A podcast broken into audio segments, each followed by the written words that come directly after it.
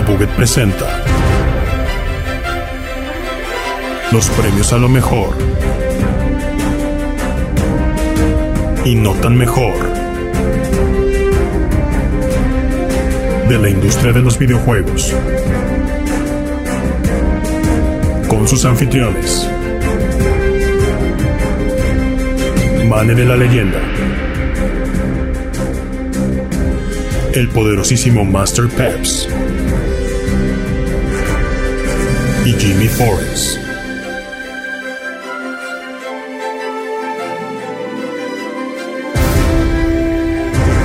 Los premios a Google 2022.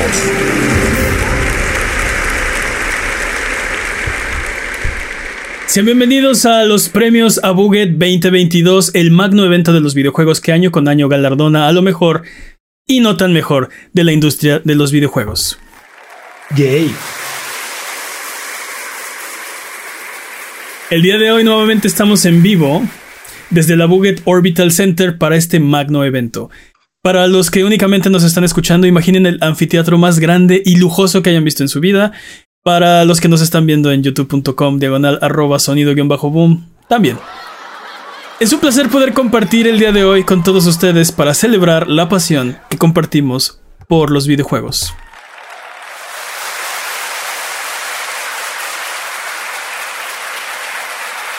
El día de hoy me acompaña Jimmy Forens. ¿Cómo estás, Jimmy? Un placer estar de vuelta a este magno evento. Muy guapo, gracias. Y el poderosísimo Master Peps, el amo de los videojuegos. Fascinado de estar aquí para celebrar nuevamente la industria que más disfrutamos. Sin más preámbulos, vamos a empezar con esta premiación. Cada año, decenas de videojuegos son lanzados al mercado. Algunos tienen la fortuna de brindarnos horas de diversión, otros pasan desapercibidos y terminan en el olvido. Pero todos los videojuegos, solo un puñado de videojuegos tienen en su destino ser lanzados o anunciados para después ser deslanzados o cancelados. Ese es el premio al de lanzamiento del año. Estos son los nominados al de lanzamiento del año. Babylon's Fall. E3 2022. Hyperscape. Stadium. Final Fantasy VII The First Soldier.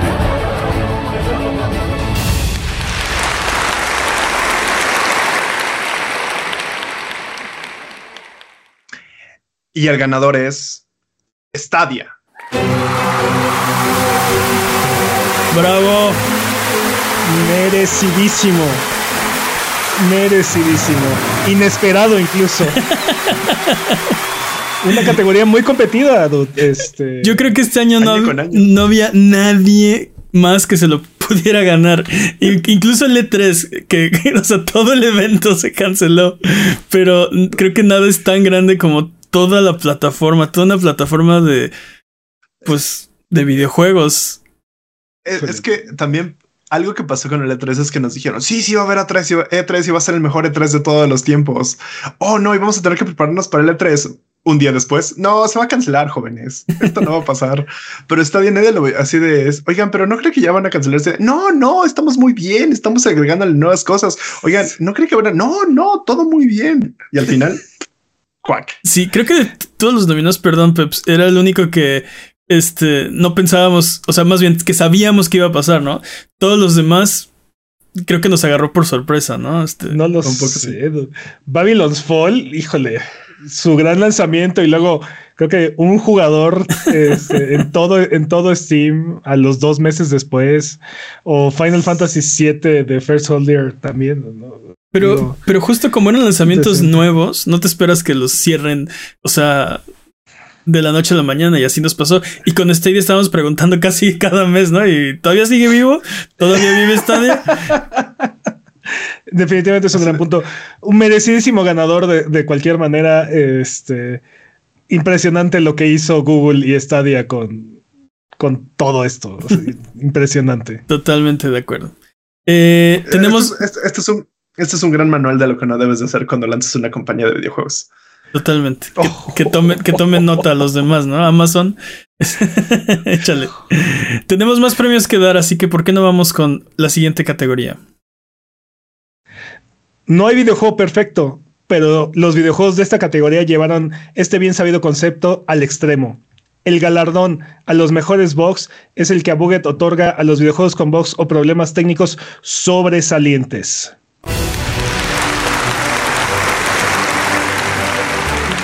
Estos son los nominados a la categoría de mejores bugs. Pokémon Escarlata y Púrpura. Sonic Frontiers. The Callisto Protocol. Madden 23.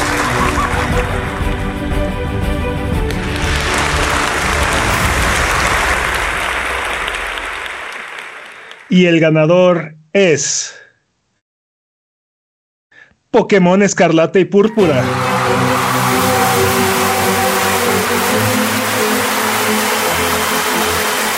Otro muy merecidísimo ganador. Merecidísimo también.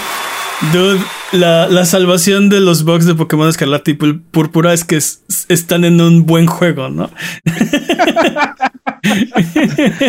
Definitivamente. Pero aparte, creo que este año la competencia no estuvo al nivel. O sea, Pokémon Escarlata estaba en su propia categoría. Sí. Sí, un poco. Sí, sí, sí, totalmente. Aunque digo, eh, eh, yo creo que los juegos han ido mejorando. De hecho, este año, fuera de los que tenemos nominados, no recuerdo eh, grandes noticias de, de juegos súper bogueados, ¿no? Este, no, no tuvimos el Cyberpunk 2077. Bueno, fue Pokémon. exacto, exacto. Entonces, no sé, creo que, creo que ha ido mejorando, al menos este, eso es lo que siento que este año no fue tan propenso a box. También Ubisoft no sacó juegos este año, así que. sí. y los Ubisoft dejó ganar a otros. Sí. Sí, exacto. Dejó, dejó este. Vamos con la siguiente categoría. Los videojuegos son una de las mejores formas de entretenernos y escapar de la realidad. Hoy en día todos los juegos quieren ser el único juego, dueño de todo tu tiempo. En esta categoría premiamos al juego que lo logró y nos tuvo atrapados durante más tiempo, sobresaliendo aquellos que lo lograron sin utilizar mecánicas abusivas. Este es el premio al mejor time sync.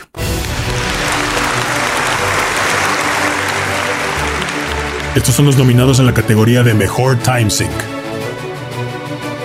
Elden Ring. Vampire Survivors.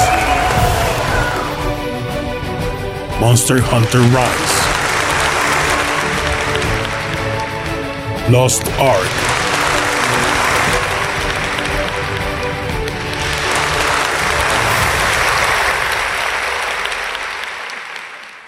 Y el ganador a la categoría de mejor time sync. Vampire Survivors.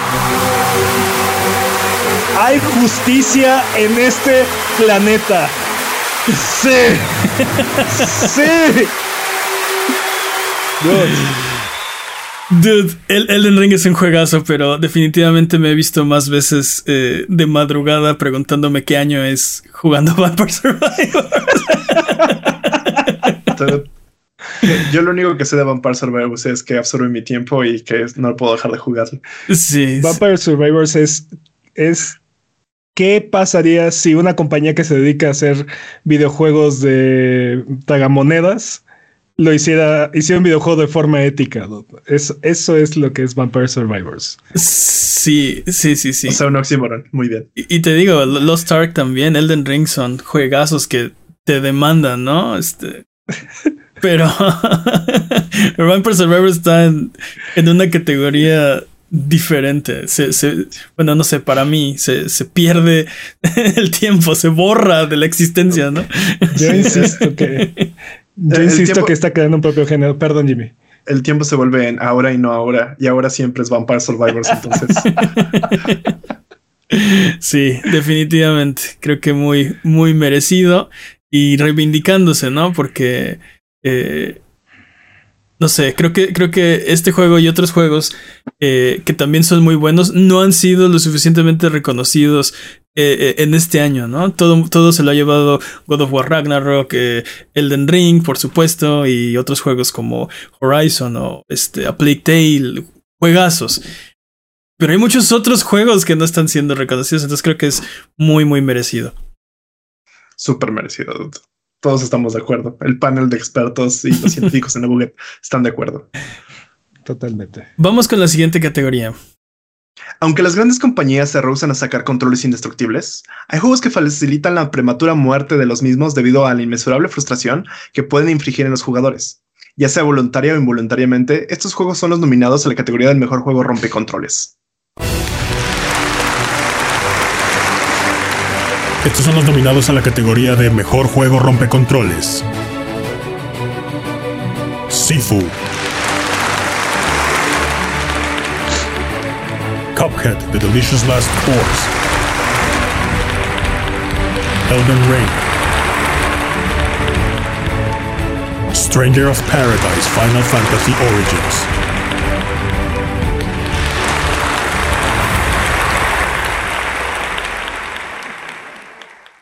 Y el ganador es Elden Ring.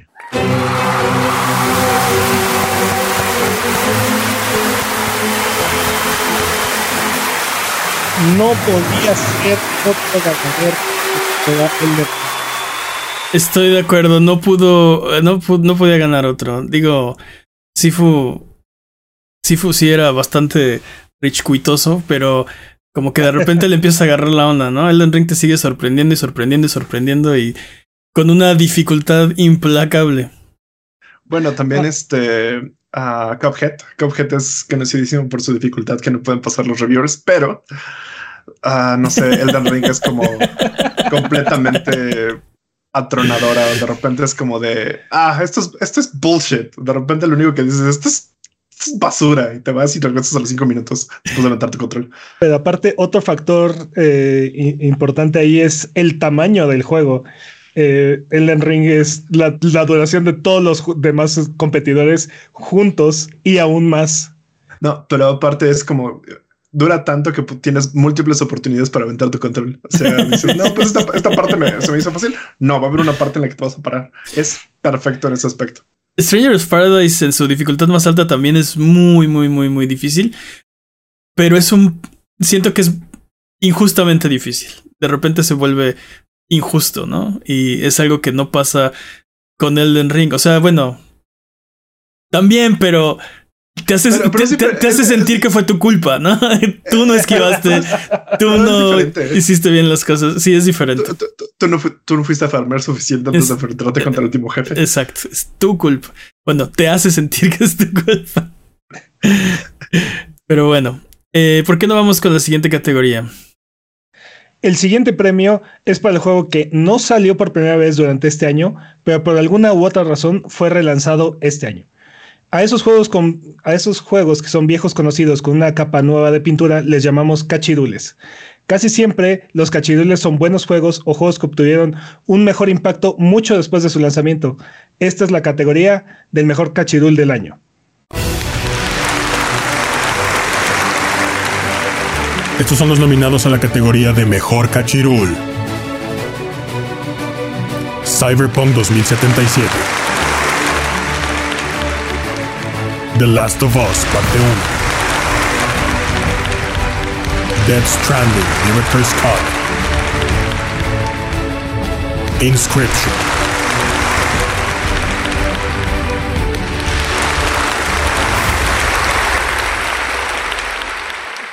Y el ganador es The Last of Us, parte 1.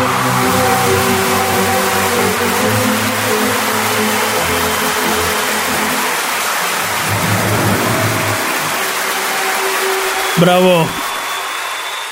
Dude. Perdón. ¿Dónde? Adelante. Cachirul por múltiples años de Last of Us. Continúa y continúa saliendo. Sí. Sé que, sé que las noticias mencionaron que solo queremos esta categoría para premiar a The Last of Us pero no es así. En serio, hay otros cachirules. Dice en el chat que es el recachirul. No podía ganar otro. O sea, The Last of Us parte uno se lo merece. Un poquito sí, eh, pero está, o sea, Es, es el mismo juego que a todo mundo le gusta, pero con una capa de pintura nueva que sí le hacía falta. No, sé si le hacía falta, creo que no le hacía falta, pero se nota. Se nota, sobre todo en las expresiones faciales. Eh, sí, sí mejoró bastante, ¿no? Entonces tal vez no era necesaria. Creo que no era necesaria, pero es agradecida. es apreciada. Yo siento, digo, sé que no llegó a tiempo para las nominaciones este año, pero yo siento que también le robaron ahí a, posiblemente a The Witcher 3 mm, como uno de los nominados adicionales, ¿no? Pero llegó un poco tarde a la nominación, ya estaban cerradas para ese momento. No, pero pero aparte siento que esto es como, siento que The Last of Us es como el Skyrim de Naughty Dog. Entonces, creo que vamos a ver. Ajá, justo. Ah, me encantaría ver eso. Y no, no sé. Ah. Es que sí, más de Last of Us, pero más de Last of Us. Oye, y también Dead Stranding, ¿cómo, cómo disfruté el director Scott? Eh, porque la versión de, PlayStation 4 estaba muy bien y todo. No pensé que fuera a ser tanta diferencia, eh, sobre todo los 60 frames, ¿no? Uy, no, Sobre todo jugarlo a 60 frames, uff. delicioso, pero aparte se ve increíble y bueno, el juego es espectacular, ¿no? Entonces también creo que le sirvió mucho eh, ese Director Scott. Vámonos con la siguiente categoría porque tenemos todavía más premios. El hype es un arma poderosa pero de doble filo que puede hacer arder nuestros corazones, pero también puede dejarnos un terrible agujero en el corazón. Hay ocasiones en las que nuestras expectativas exceden y sobrepasan las capacidades de los desarrolladores. Esta es la categoría para aquellos juegos que no estuvieron a la altura de lo que esperábamos. Esta es la decepción del año. Estos son los nominados a la decepción del año. Saints Row, Gotham Knights, Scorn,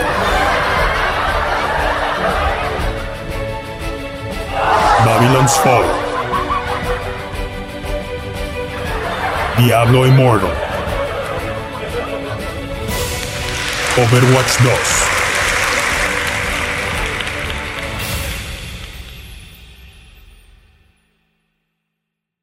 Y el ganador a la decepción del año. Scorn.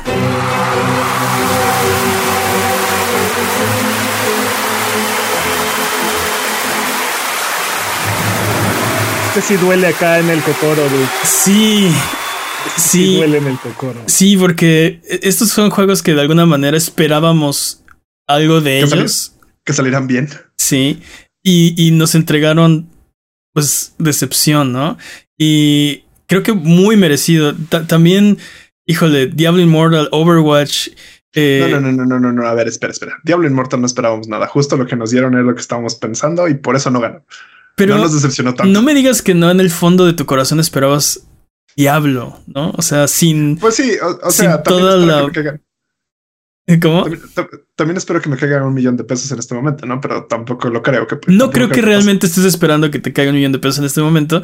Pero antes de jugar Diablo Immortal, creo que sí estábamos esperando que fuera solo Diablo, ¿no? Sin, sin toda la faramaya esa que le, pusieron.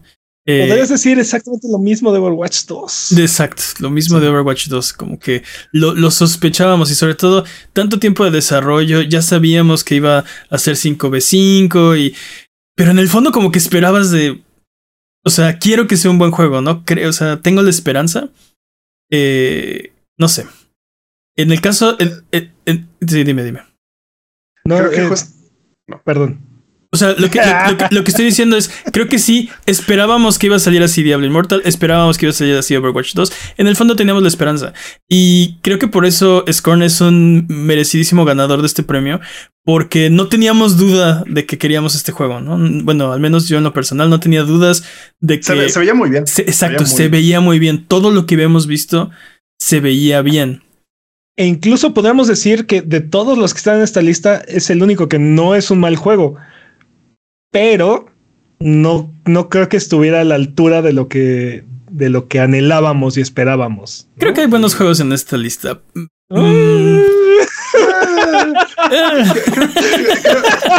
creo, creo que el problema aquí también es que ya teníamos un precedente, ¿no? Por ejemplo, de Gotham Knights ya tenemos un precedente, de Same Row ya tenemos un precedente, de Babylon's Fall, eh, de Diablo y de, de, Overwatch ya tenemos precedentes de esta es la grandeza a la que puedes aspirar y te quedaste aquí como mediocre que eres, ¿sabes? Y Scorn no, Scorn es como de dude, se ve muy chido. O sea, tienes toda esta grandeza y tienes todo este potencial y quack, sabes? Fallaste en tu, en tu debut. Entonces, creo que también eso, por, creo que sabíamos que podíamos esperar los otros juegos porque ya tenemos un precedente y, fuimos viendo cómo se fue uh, deshypeando la situación, pero con Scorn sí fue sorprendente esta decepción. Te digo, creo que, creo que podemos hacer un ensayo completo al respecto, pero te digo, creo que Scorn cumple su función, pero no está a la altura de nuestras expectativas. Y ese es el, y ese es el problema, y eso es lo que lo hace la decepción, porque te digo, a diferencia de todos los demás, es el único que yo, yo lo llamaría un buen juego, pero te digo, no está ahí, no, no llegó, se quedó cerca, y eso lo hace una verdadera decepción. Estoy de acuerdo. Sí, tienes razón. Vámonos con la siguiente categoría. La consideración de la industria continúa a pasos agigantados. Este año el ritmo y el tamaño de las adquisiciones rompió récords. En esta categoría premiamos a la compañía que dejó una huella mucho más grande en la industria. Esta es la adquisición del año.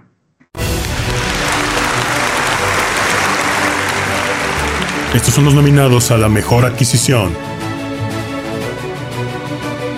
Take Two compra Singa. Sony compra Bungie. Microsoft compra Activision Blizzard. Embracer compra Eidos y Crystal Dynamics. New York Times compra Wordle.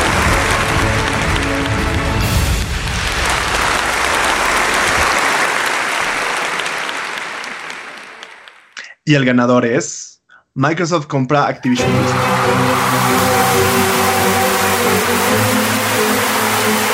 Definitivamente uno de estos competidores no es como todos los demás. Definitivamente, definitivamente. Hay rumores de que Microsoft hizo todo esto solo para ganarse el premio de este año. Porque, porque definitivamente está, está en una, en una categoría diferente, ¿no? Estamos hablando de la adquisición más grande de la industria por 10 veces. E incluso creo que de, de Botaras industrias de entretenimiento también. No, no sé. Sí, sí, sí, sí, es muy posible. o sea, es una compra cualquiera. Sí. Eh, creo que es tan grande que todos están poniendo los ojos en esto en estos momentos y llevamos semanas hablando de esto y vamos a seguir semanas hablando de esto. Entonces, sí, probablemente la próxima semana en sonido. Lástima, lástima que esta categoría no se llama la ganga del año. Porque si no, Embracer se lo hubiera llevado, pero fácil. Igual de manera arrolladora. no, lo sé, tal vez Gordo le hubiera competido. Estoy, no, estoy de acuerdo, estoy de acuerdo. Embracer, si la ganga del año se le hubiera llevado a Embracer, no es la primera vez que tenemos esta categoría. O sea, no nos la inventamos para darle el premio a Microsoft. Esta, esta es una de las categorías históricas desde el inicio de estos premios. Microsoft se enteró y e hizo un gran esfuerzo. También el año pasado hizo, hizo un, gran esfuerzo por participar. Sí, y también lo logró, ¿no? Si no me recuerdo. Definitivamente es uno de los eh, interesados en recibir este galardón año con año. Vamos a ver qué pasa el próximo año, ya que le paren también. Ya, por favor. Sí, por favor, me encantaría poder retirar esta categoría. Ah, sí. el, siguiente año, Abuget es comprado por Microsoft. Sí, Phil, llámame. Eh, vámonos con la siguiente categoría. Cada año hay muchos más juegos que salen día con día. Hay ocasiones que el foco de atención no alcanza a alumbrar a todos los juegos que salen, dejándolos en la oscuridad con el potencial de convertirse en una gema oscura o caer en la infamia en un futuro. Esta categoría premia a los juegos que sufrieron ese destino trayendo un poco de luz en su camino. Este es el juego desapercibido del año. Estos son los nominados al mejor juego desapercibido. Need for Speed Unbound. Norco. Signalis. Roller Drone. Iron Lung.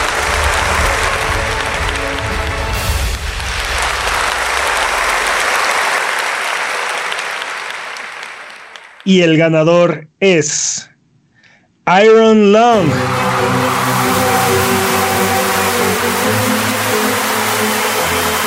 ¡Wow!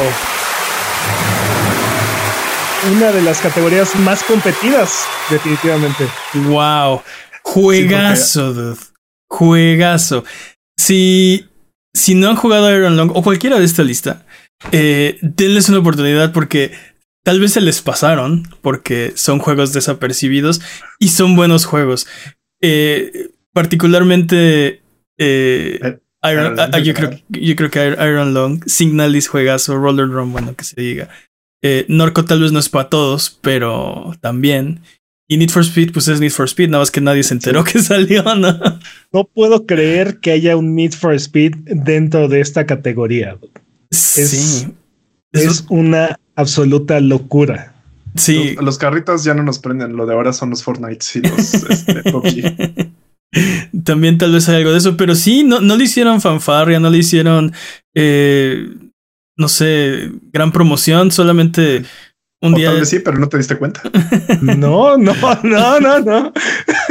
Estamos al pendiente, dude. Y, y, y no. pero sí, está ahí, es, es, es buen, es buen Need for Speed, eh, pero sí, creo que... mm, mm, o sea, puedes decir eh, que es nuestra culpa, pero debes admitir que no estuvo al nivel de otros Need for Speed de otros años, ¿no? De, No, no, pero, pero la publicidad y la promoción. a- a eso me no refiero. Estamos hablando de la calidad del juego. o No. sea, independientemente de- de- del juego, si fue bueno o malo, que, que es bueno, eh, eh, eh, como dices, el, el, no sé, el tiempo de medios no estuvo en, en este, los Game Awards, no estuvo en E3, no- o sea, no hubo publicidad para este Need for Speed. Y bueno, lo- los demás son juegos más pequeños, aunque Roller Drum sí tuvo su, su momento de brillar en uno de estos eventos.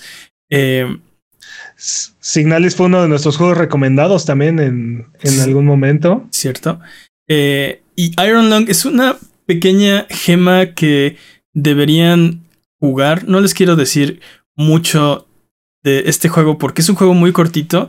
Eh, solo digamos que es una especie de terror psicológico donde tienes que eh, encontrar ciertas eh, encontrar ciertas cosas en un submarino. Pero está muy bueno. Es un es un es un juego muy pequeño de terror, pero es un terror muy psicológico. No, no, no esperen, no esperen zombies y así. O tal vez sí, no sé, O, esperen. ¿no? o tal vez sí. pero, es de terror Es de terror. Jueguenlo. psicológico. Está bien chido. Yo creo que los dos Porque el, peor, porque el peor terror es el que puedes tener en tu mente. Muy bien.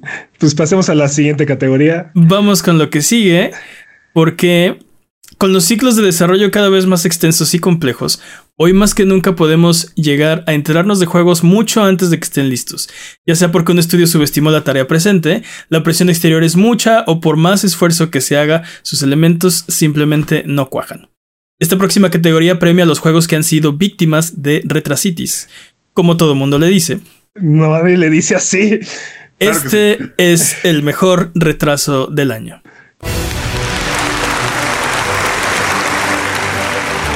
Estos son los nominados al mejor retraso. Skull and Bones. Starfield. Dead Island 2. Redfall. The Legend of Zelda Tears of the Kingdom.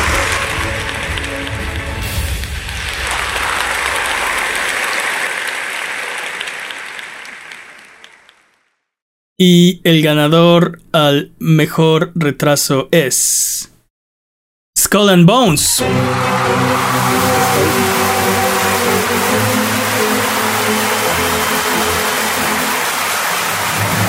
Esto es un robo.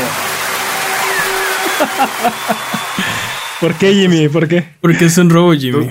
Dead Island 2 tenía todo para ganar. Tiene todos los años para ganar toda la experiencia en esta categoría. Y no se lo dieron a Dead Island 2. No me puedes decir que robo. Skull and Bones no es el juego que más necesita un retraso. No me puedes decir, no me puedes decir que de todos los nominados el que más necesita, o sea, dime otro que necesite más un retraso que Skull and Bones. Cyberpunk. Ok, ok. No, Cyberpunk ya se redimió, sacó un anime.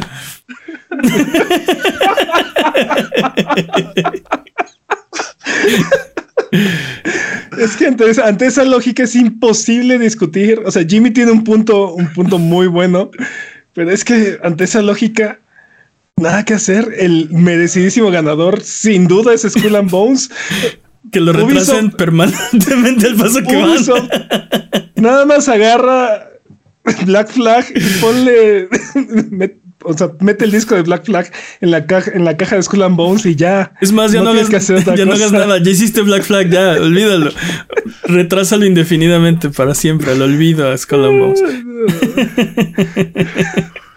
Este juego definitivamente es eh, el, o sea, lo estábamos diciendo a- a- hace rato, ¿no? Este, el estudio subestimó la tarea o, o de, de- de plano no cuaja. Este juego es el que de plano no cuaja, ¿no? Por más, por más, por más, por más. Por más grenetina que le, le avienta Ubisoft. Ah, ¿Sabes- ¿Sabes cuál es el problema? Que se les perdió la tecla control y C y control E. Entonces, creo que por eso no pueden terminar el juego. Híjole, no, no sé, no, no sé qué decirte. O sea, es que, ah, sí. Sí ¿Por qué no? ¿Por qué no vamos a la siguiente categoría? Yo digo que es merecido el premio, pero Eso es muy merecido. Bajo esa lógica tienes toda la razón. Te imito mi comentario. Ah. Hay ocasiones que llegan juegos que dejan huella, pero por una razón u otra son abandonados por las compañías que los poseen. Esta categoría es para recordarles a esas compañías que tienen grandes baúles llenos de atesorados nombres acumulados polvo en el olvido. Esta es la categoría del mejor regreso de franquicia olvidada.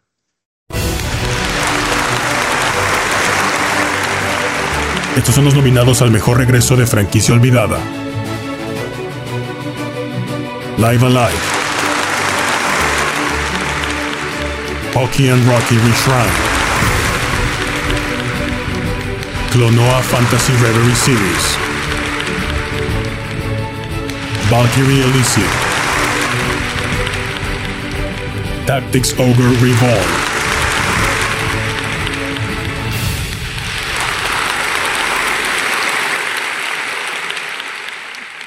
Y el ganador es Live Alive. Bravo, bravo. La categoría más celebrada, dude. Necesitamos que hayan como 800 nominados. Sí, no, definitivamente. Como, como, como, como decía Jimmy, ¿no? Las compañías tienen baúles de IPs ahí, nada más guardando polvo y Luego, luego se las venden a TH. sí, Ah, a Embracer. THQ Nordic siempre. sí. Eso. Se las venden a Embracer, pero eso es otra cosa. Pasan años y años y años y años y no hacen nada con ellas, ¿no? La Live Alive, creo que merecidísimo, no había salido en América. Ni siquiera. O sea, ni siquiera había tenido su oportunidad de brillar de este lado del charco, ¿no? ¿Dónde está Model 3, Reggie? No, bueno, si vas, te vas con Nintendo, ¿dónde está F0? ¿Dónde? Ah, Sí, ¿dónde está Star Fox? ¿Dónde está Banjo Kazooie Microsoft? ¿no? maldita sea Microsoft. ¿Dónde, ¿Dónde está Parapa de. Ándale, ¿dónde está Perfecto? Bueno, ahí viene, se supone. ¿Dónde está Parapa de Rapper PlayStation? No, no sé, tiene. Todos, todos. Un Sly Cooper por ahí. En Sly Cooper. T- Todos tienen algo, ¿no? Todos tienen estas franquicias que queremos ver regresar. Y ¿Dónde está Silkson? no, no Silksong no está olvidado. Estás, estás en otra categoría tú. ah, perdón. Pero es que estábamos preguntando dónde estaban los juegos y me acordé de Silkson. Me acordé. Siempre es buen momento para meter a Silkson en cualquier categoría. Y mira, desgraciadamente, y esto es algo que platicábamos antes de empezar los premios, los nominados a esta categoría también son cachirules, la mayoría, menos Valkyrie Elysium, es el único que no. Pero Live Alive es un es un remaster, Poki Rocky Reshrine también, Clonoa Fantasy Reverie, Tactics Ogre. Queremos ver el bueno, yo quisiera ver el siguiente juego de mi franquicia favorita olvidada, ¿no? No nada más que me lo vuelvan a, vender. Fable, por ejemplo. Anda.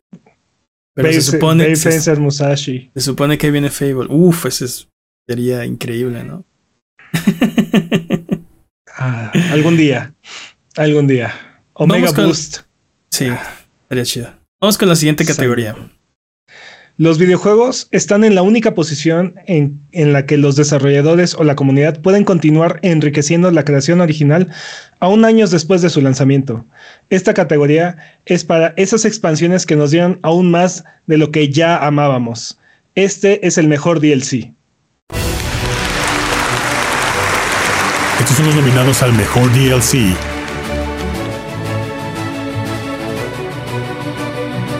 Cuphead The Delicious Last Course. Monster Hunter Rise Sunbreak.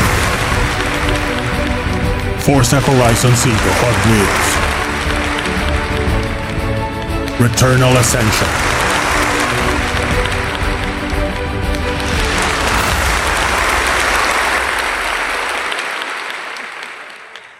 Y el ganador es Forza Horizon 5 Hot Wheels.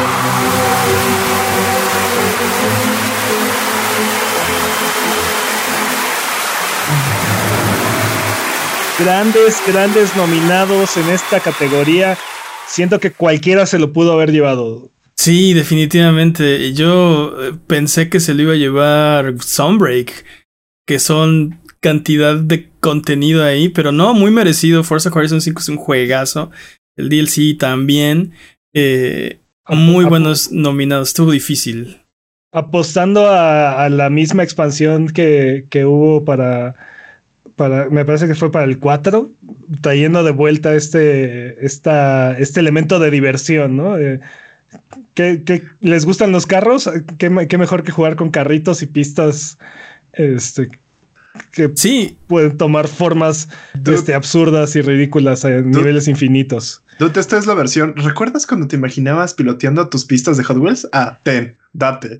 Imagina, ya imagina no more. Sí, y aparte, y aparte no tiene, o sea, cambia por completo lo que era Forza Horizon 5, ¿no? Son las mismas mecánicas y es, es, el, el, mismo juego técnicamente, pero ahora con este elemento que no tenía el original, ¿no? Algo completamente eh, nuevo, diferente.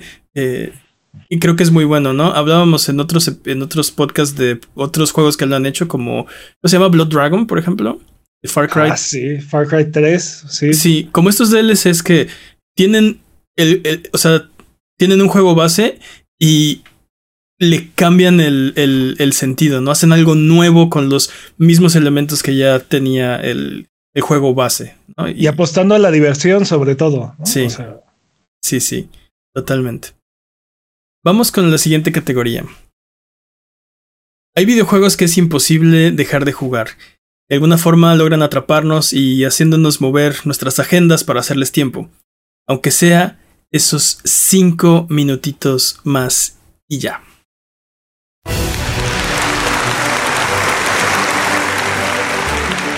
Estos son los nominados al mejor juego de otros 5 minutitos. Splatoon 3. Lost Ark. Cult of the Lamb. Elden Ring. Vampire Survivors.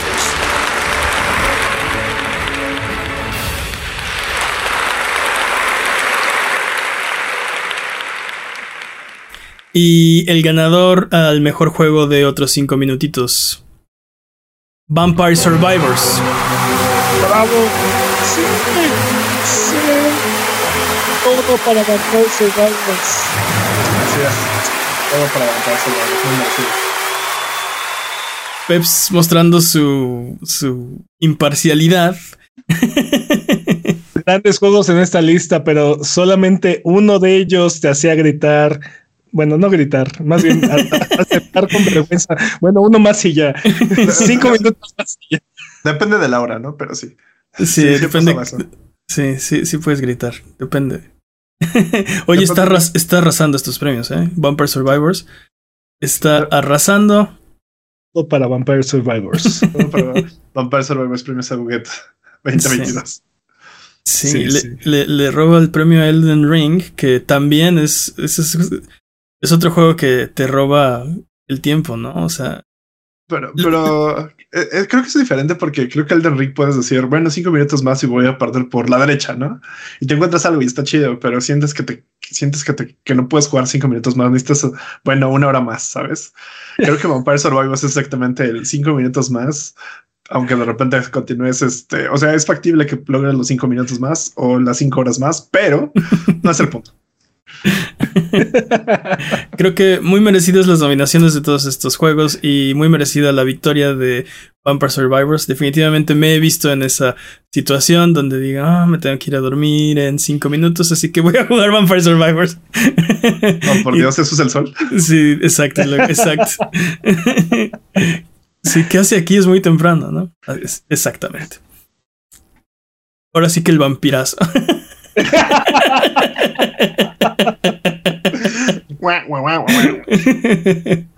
Vamos con la siguiente categoría. Los juegos se están volviendo monstruos creados por grandes compañías, pero hay héroes que crean juegos con la magia de la motivación e imaginación. Este espacio es para galardonar a los desarrolladores que tienen un gran talento y dedicación sin los grandes publishers o presupuestos.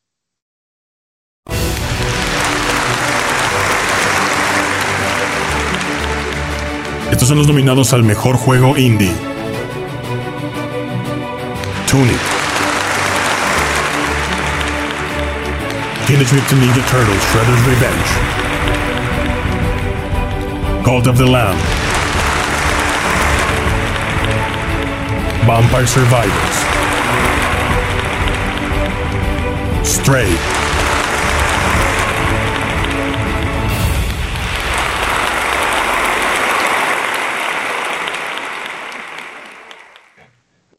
Y el ganador es Tunic.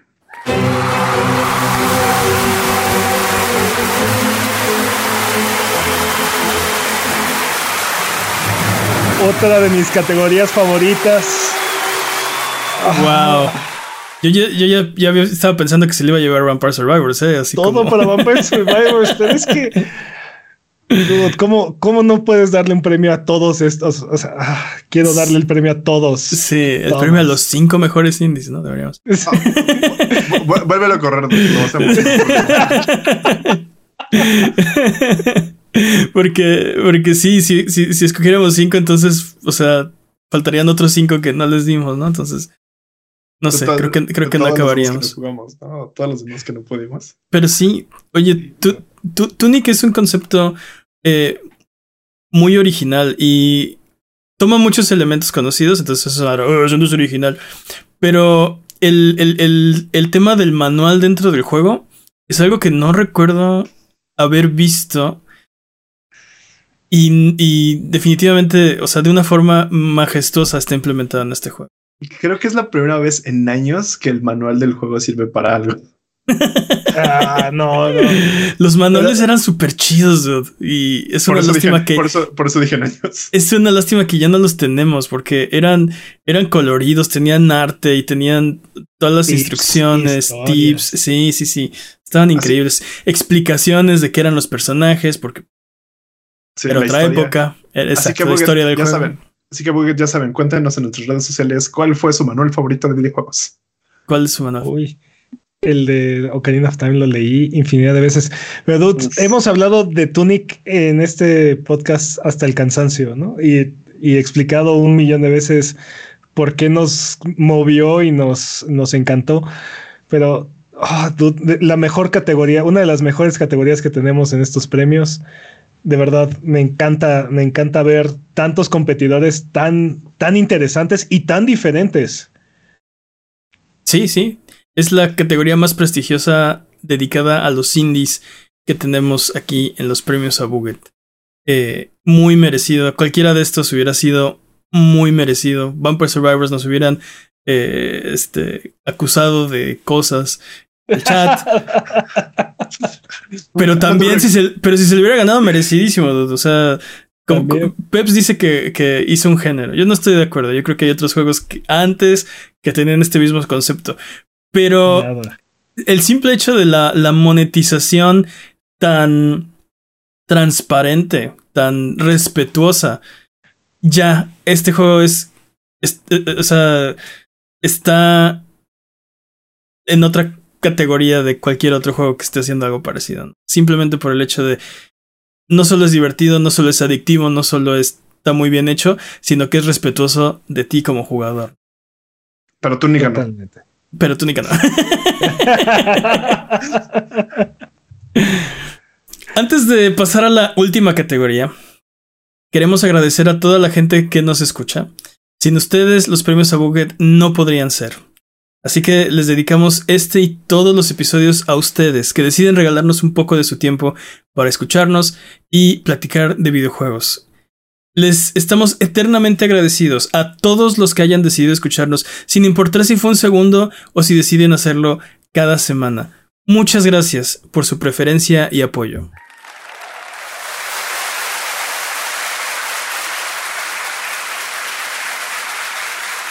Así que sin más preámbulo, es hora de ir con la última categoría de los premios a Buget 2022. La última categoría es también la más prestigiosa, porque premia el juego que definitivamente tienes que jugar. Es el juego del año, es el juego que nos causa un impacto tan grande que tenemos que recomendarlo, que vamos a discutir no solo este año, sino muchos otros años en el futuro y que vamos a tratar de convencer a quien se deje de jugarlo. Este es el premio al juego del año.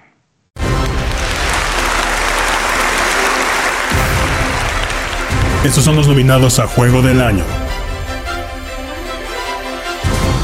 Horizon Forbidden West. God of War Ragnarok. Xenoblade Chronicles 3, Elden Ring, A Plague Tale Requiem.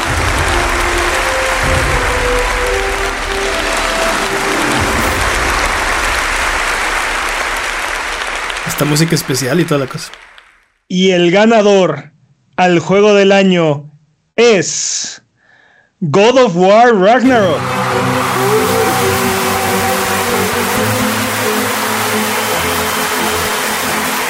Merecidísimo. Merecidísimo. Dude, juegazo. Qué juegazo. Oye, y Elden Ring creo que también es un juegazo. Todos los que están aquí, pero creo que este año en particular teníamos dos juegos que estaban arriba de, o sea, una cabeza por encima de la competencia, ¿no? Y eran God of War, Ragnarok y Elden Ring. Y son, son, juegos, son juegos diferentes. Creo que Elden Ring es un juego más innovador. Creo que Elden Ring es un juego que experimentó, se dejó ser eh, el, monstruo que, en el que se convirtió, ¿no? Y que, por ejemplo, God of War Ragnarok, eh, teniendo el, legado de God of War 2018 y teniendo la responsabilidad de terminar la historia que empezó God of War 2018, estaba mucho más restringido en qué podía hacer y qué podía dejarse hacer.